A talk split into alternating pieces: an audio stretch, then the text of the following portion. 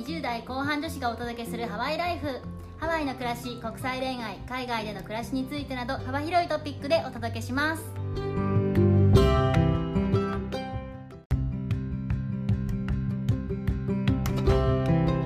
こんにちはこんにちは、ヨネピーとメッティです。皆さん2023年やりたいことはありますか？あります。旅行です。それなほんとそれなんですよね。旅行自体したいけどその中でもやっぱ海外旅行っていうのをやっていきたいじゃないですか多分もう日本国民1億2000万人中90%が思ってるんじゃないですか？日本のパスポート所持率20%未満ですやばいやばい。じゃあ20%の人に今日は送る会ってことですよね。パスポートを持ってたら我々のおすすめの海外旅行先ご紹介していきたいと思いますイエーイこの回の話をするにあたっても我々としても盛り上がってしまってましてそうですよ。なんせね、私たちコロナ禍でこのポッドキャスト始めてるんで、全然旅行の話とかできなかったんですよね。ハワイみたいな世界で一番の観光地に住んでるにもかかわらずうん2個か3個ぐらいしかないよねうん。そう、本当にそうだと思います。ハワイのおすすめスポットとかお土産について語ってる回は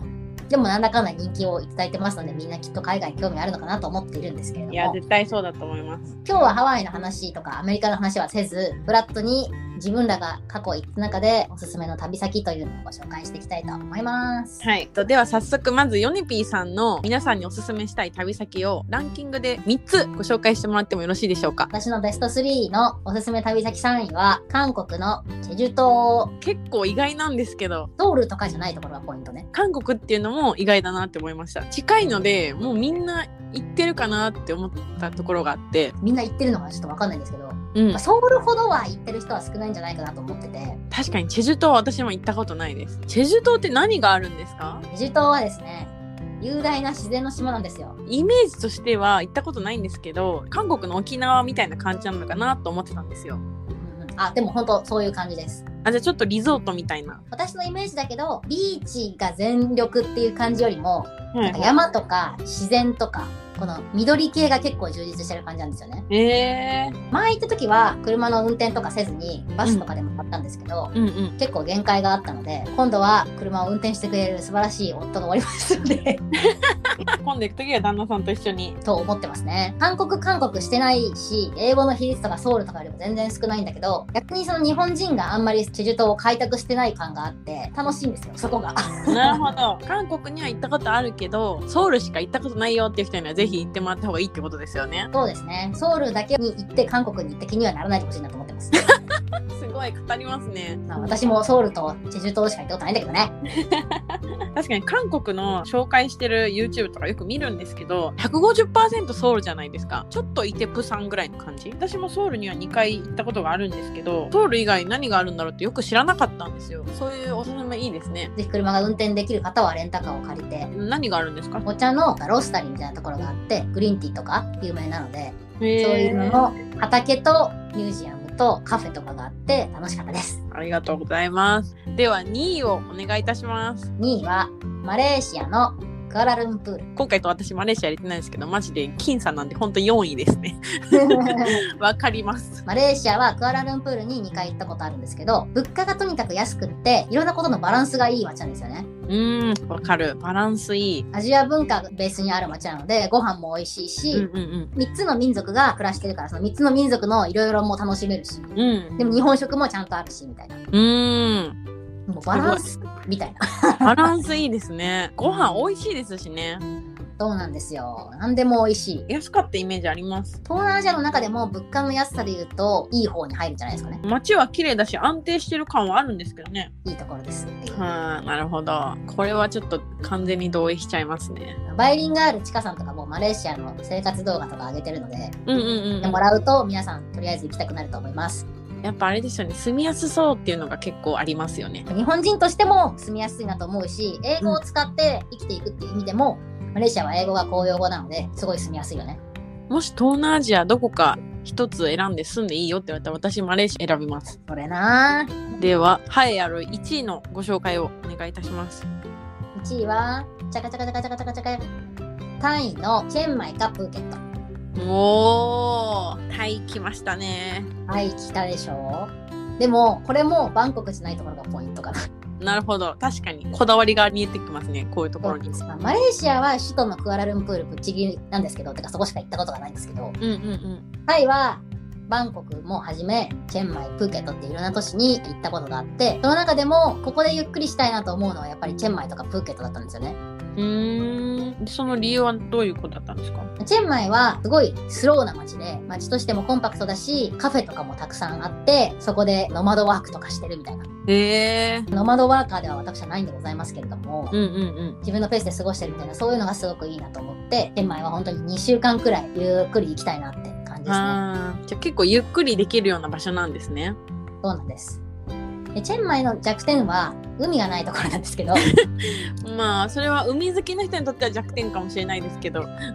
の夫は嫌がってたんですけど海がないなんて。海好きなんだ。そう。いう方にはプーケットにぜひ行っていただきたくて。あもうプーケットは私は行ったことはないんですけどもう海のイメージがめちゃめちゃ強いです。そうですね。プーケットはあのアンダマン海の真珠と言われるぐらいのものすごい綺麗な海と、うん。素晴らしいロケ地になるような離島がねたくさんございまして。はあ。なんかレオナルド・ディカプリオもなんかの映画で行ったとか。いやめっちゃ行ってみたいです。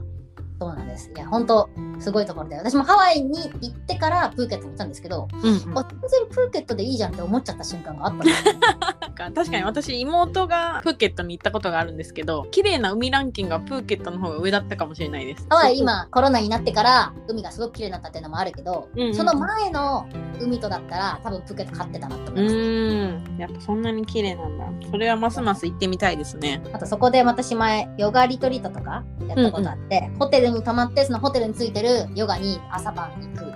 そういうことが好きな西洋人の人とかもたくさん来ててプーケットは、うんうんうんうん。リゾートのイメージもあるしでももうちょっとゆったりしてるのかなっていうイメージもあります。もっと自分だけのことにこうフォーカスできる感じが、まあチェンマイとも似てるけど海付きでやれるのがプーケットのいいとこうろ、ーんなるほど。こちらもやっぱ長期滞在したいですねって感じなんですけど余計にいいなと思うポイントはどっちも西洋人がすごくたくさんいるんですね。英語が普通に通じるんですよ。その辺の店員さんとかタクシー運転手とかえー。全然英語でいけちゃうんですねこれは大きいですね。実はバンコクにはあんまりなくて。おお逆にバンコクよりも。カフェの看板とかお店の外に置いてあっても基本的に全部英語で書いてあるとか逆にタイ語で書いてないとかね。そんなにじゃあ西洋人の人も多いんですね。ノマドワーカーとしてはチェンマイとかすごく有名な都市の一つでみんなそこに集まってくるみたいななるほど。ありがとうございます。おまけ編でですね、ランキングの皆さんにおすすめのところの3位以内には入ってないんですけれども、ヨネビーさんもめちゃくちゃ行きたいっていうところをご紹介してもらおうと思うんですけど、そちらはどこでしょうか？台湾とベトナムハノイとホーチミンおー、ついに海外旅行オープンですね。そうなんです3月から行ってこようと思いますおめでとうございます。どちらも行ったことあるところなんですか？台湾はねなかったんですよねそうなんですね。意外ですね。ちょっと訳あって一人旅なので一人でじっくりまず見てこようかなっていうのとベトナムに関してはとがめっちゃ行きたいって言ってて私も行きたいっていう気持ちが重なって行くことにはなった えー、旦那さんはベトナムにすごく行ってみたかったんですね。なんか理由があるんですか？ベトナム料理がすごい好きなのあー、わかるわ。なんか料理で旅入るの私と一緒ですね。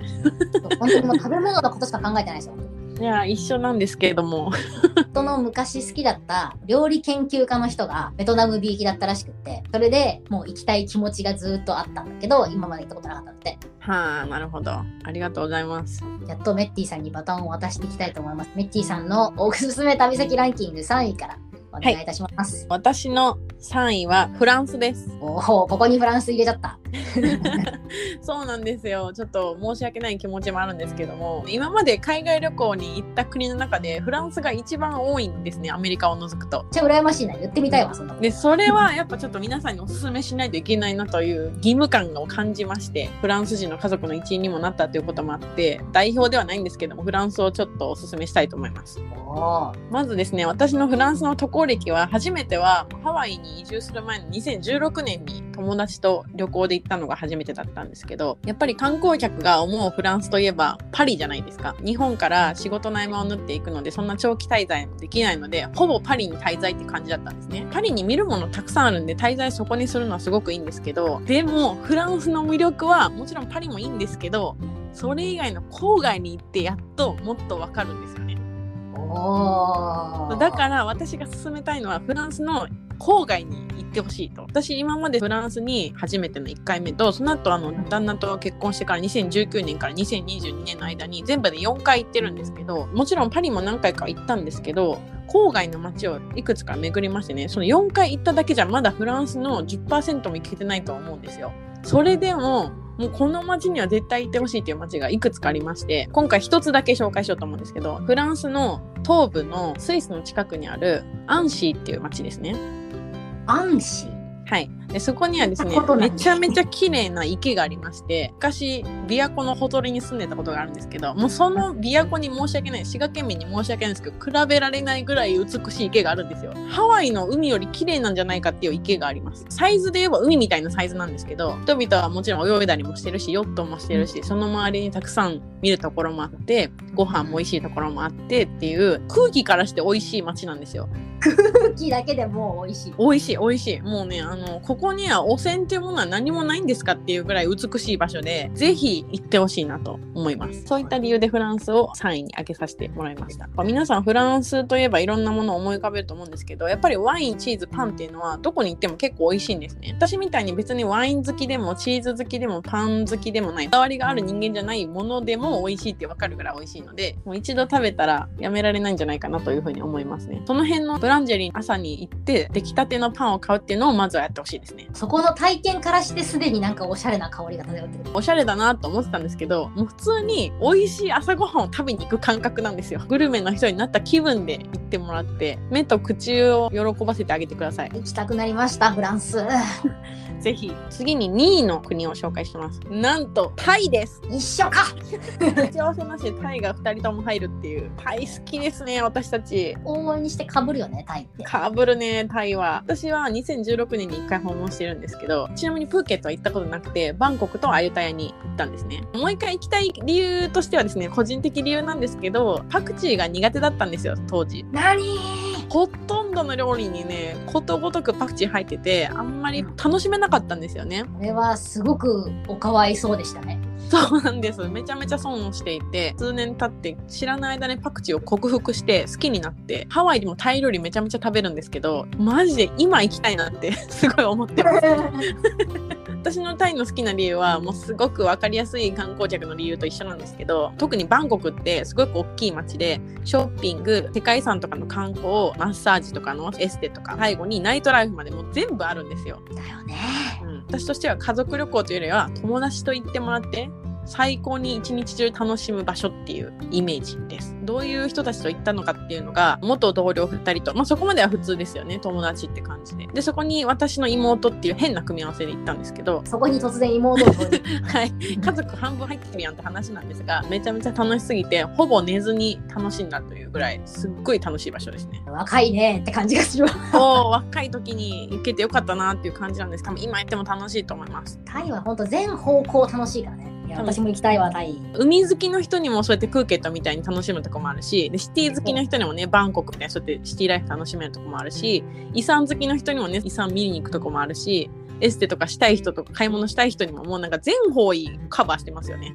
え、完璧って感じです。そう完璧完璧、バンコクも私もランキングに入れなかったけど、うんうん普通に行きたいです。タイだけに行きたいですね。タイ行きたいですね。タイに興奮してしまったんですけども私の1位をご紹介します。1位はイタリアです。不動の王者的なやつが来ましたね。旦那にももうごめんなさいって言ったんですけど私はフランスよりもイタリアが好きでして大丈夫ですか？戦争になりませんでした？ちょっと戦争になるんで、もちろん旦那さんの家族には言えないですけど、心の中ではイタリアマイハートなんです。初めて行ったのが実は大学生の時で2013年、約10年後の去年に合計2回行っていて、ローマ、ミラノ、フィレンツェ、ベニス、有名どころプラスアルファ、レイクコモとかその他小さい田舎町と訪れたんですけど、ちょっと世界史とか実は好きなんですよ。オタクではないんですけど、世界遺産だらけなんで死ぬほど楽しいんですよ。世界遺産好きにも楽しいし、しかももう何よりも楽しいのがご飯ですね。ご飯ご飯のほどしか喋ってないんですけど、ご飯が美味しいんですよ、本当に。何食べても美味しい。しパスタといえばイタリアなんでパスタ食べるんですけど、パスタだって種類が死ぬほどあるんですよ。よくあるリングイネとかスパゲッティーニっていう、よく日本であるやつ以外にも、もういろんな形のパスタがあって、名前も覚えきれないんですけど、もうそのいろんなものを食べれるっていうのがすっごく楽しい。あと何食べても美味しい。ここ大事なんで何回も言いますね。世界遺産とご飯だけでももう十分満足なんですけど、さらにですね、イタリア人のファッションも結構好きなんですよ。これもしかしたら刺さる人には刺さると思うんですけど、レオンっていう雑誌が男性あると思うんですけど、イケてるおじさんの雑誌に載ってる人がそのまま街にゴロゴロいるんですね。え、すごいね。めちゃめちゃかっこよくて働いてる人たちのスーツ姿とか。なんでそんなおしゃれなのってずっと思ってたんですよ。イタリアには自分のサイズに合ったスーツを買う人が非常に多いみたいでちゃんとサイズを測ってそのサイズに合わせて作ってもらって別に高くなくてもオーダーメイドしてピタピタじゃないんですけど自分のサイズに合ったものを着る人が多いみたいなんですね。街中にはねレオンで溢れてるんですよ。レオンで溢れてる。溢れてる。レオンのイケオジで溢れてます。チラッと入ったレストランとかに結構その昼間からねミーティングやらなんやらイケオジのサラリーマンたちが入ってくるんですけど、まあ、ちなみにそれどこかっていうとミラノっていう場所でミラノはイタリアの中でも経済で優位に立っている場所でやっぱローマが首都なんですけど経済はミラノっていう感じなんでミラノにそういう会社員の方とかがたくさんいるんですね。レオンの撮影中なんですかっていうぐらいなんでそんなおしゃれなのっていう人がめちゃめちゃ多いんですよ。ローマに行った時大学生で衝撃を受けたんですけどヨーロッパあるあるなのが石畳ですね。歩きにくいからぺったんこを履いていきましょうって観光の本には書いてあったんで私はもちろんぺったんこで行ったんですけどローマにいるイタリアのおば様たちはそんな中でもヒールで歩いてんですよ。しかもねなんか死ぬほどおしゃれでもう何なのと思って。しまいにはですねベネチアに行った時に観光ガイドのおじいちゃんが来てくれたんですねイタリア人の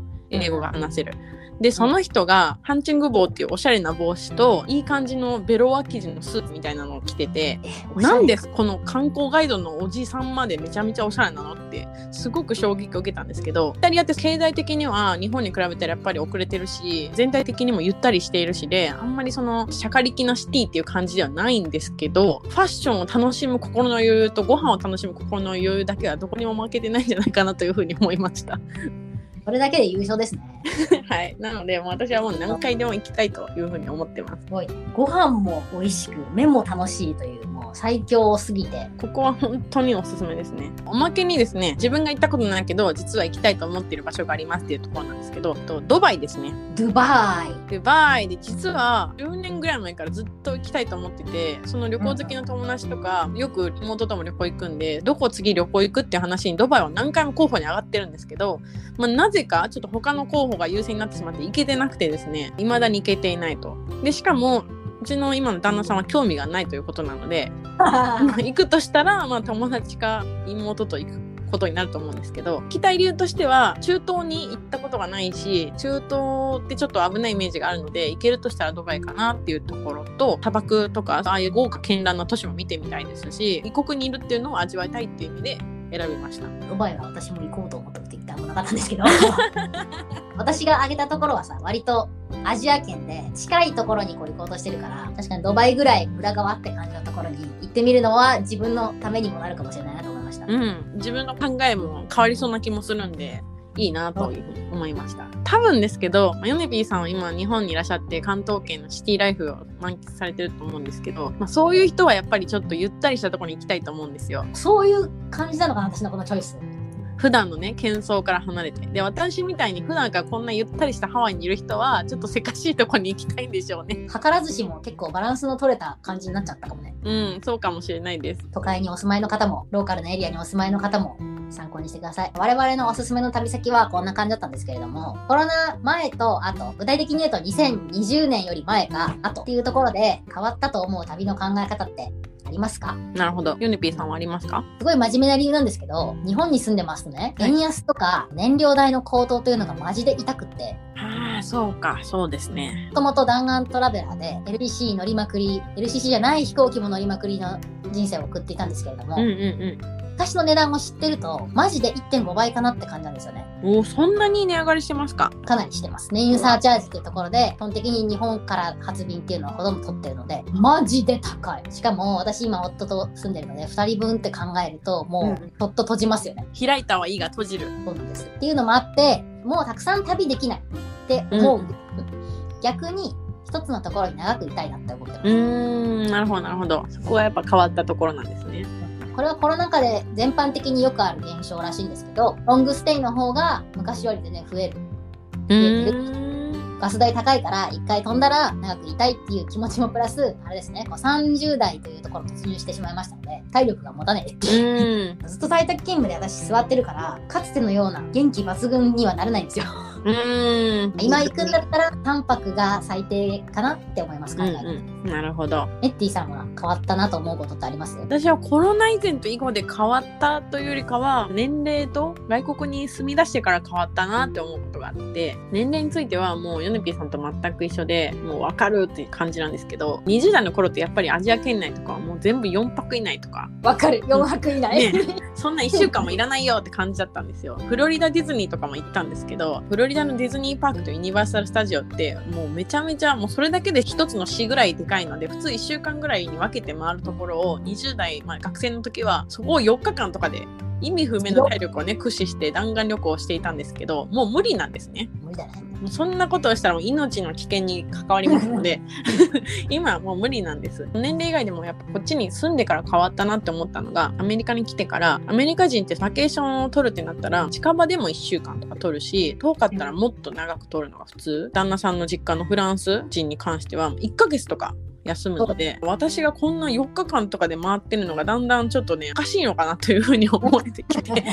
思えてきてあやっぱりゆっくり回るっていいなっていうそっちにちょっと慣れてきたっていうのが変わったかなというふうに思ったところですね。もう一つ変わったなってこっちに来てから思ったのがやっぱり日本にいた頃って観光イコールもうメジャーなスポットにとにかく行って写真を撮るインスタに上げるみたいな。それももちろん旅の楽しみの一つかもしれないんですけどそれって結構本当の意味でその場所を楽しんでるのかなっていうふうにやっとちょっと大人な考えが芽生えてきましておで最近はその国に行ったらその国のローカルが行くようなところに行きたいという気持ち特に食事系ですねが強くって、その土地を理解する旅ができたら楽しいっていうふうに思うようになった成長を感じたというところですね。わかります。めっちゃわかります。我々の海外旅行についてのおすすめとかはこんな感じだったんですけれども、最後に海外旅行行きたいなと思ってる人とか、海外旅行を行きたいんだけど、怖いな、どうしようかな、みたいな人にですね、海外旅行のおすすめポイントを我々から話したいと思います。まず海外旅行のここがいいよって私が思うところは、すべて日本にいる時と違いますので、いちいち挑戦があり、感謝があり、発見があるという。いい三拍子。すべての瞬間が楽しめるし、勉強になるんですよね。うーん。であとは仮に弾丸旅行にしたところで、行った先は本当に非日常に溢れてていちいち面白いから肉体的には仮に弾丸旅行でハードだったとしてもそれでも気持ちがリフレッシュするから帰って仕事するときはまた元気になってるっていうのがあここのいいところーいいこと言いますね。国内旅行をするのとはまたやっぱ違う感覚だから国内旅行って本当の意味でのリラックスがなんかメインだったりしますもんね。沖縄に行ってもこんなに気持ちが新しくなることって多分ないと思うし、うんうんうん沖縄がダメってわけじゃなくて、うん。うんうんうん。違うまた意図が違いますよね、その旅行の。そうなんですよ。長い時間なんか取れないよって思ってる人は、まあ、とりあえず短くてもいいから行ってくればみたいな、そんな感じですうね。ーん。なるほど、なるほど。いろんな発見があって、非日常を体験できるというところですね。そうなんです。行った人にしかね、これはわからないと思いますので、うんうんとりあえず元気なうちに行ってくればって感じですね。メッティさんの海外旅行推しポイントをお願いします。私はですね、そもそも私自身が新しい場所とか、見たことないものとか、その国の人たちの考え方とか行動とか、そういうのを知るのが昔からすごく好きだったんですよ。うんうんうん。なので、まあ、正直あの空港が見えた瞬間からもうアドレナリンが大爆発して、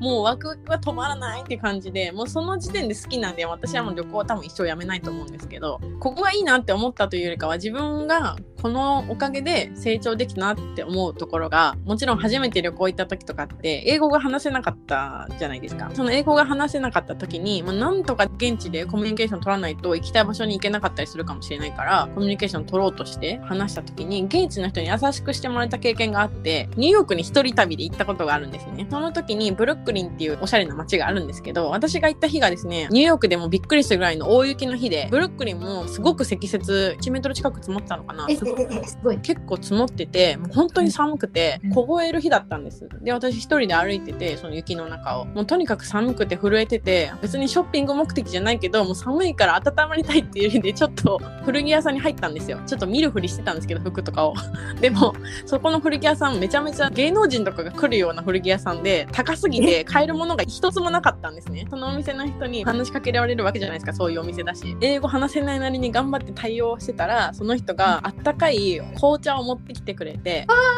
寒いから。しかも隣の倉庫にある服もわざわざ私のために持って行ってくれて私買えないのに。その後にこの後もうちょっと歩いたところに美味しいコーヒー屋さんがあるからそこでも温まってくるといいよって言って勧めてくれてなんてこの人たち優しいんだろう。私何も買えなかったのにと思って泣いたわ。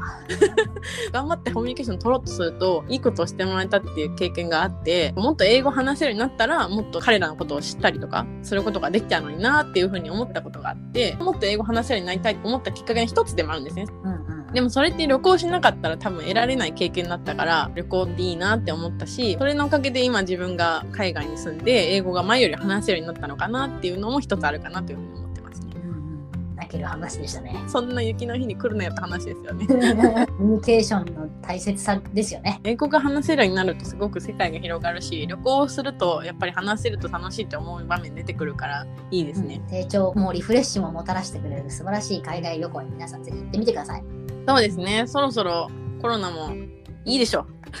もうもうしんどいよねいいですよね。それぞれの国の規制は自分で調べてほしいんですけれども、昔より格段に行きやすくなってると思いますので、そうですね。あと私たち世界最強のパスポート持ってるんで、これをね、使わないなんてなんていうことですか？若くて元気なうちに海外旅行、とりあえず20代の人は今から航空券のサイト開いてとりあえず何か予約しましょう。皆さんのじゃあ楽しい旅行ライフを願っております。やっております。今回もご清聴いただきありがとうございましたあ。りがとうございました。では、ママハロー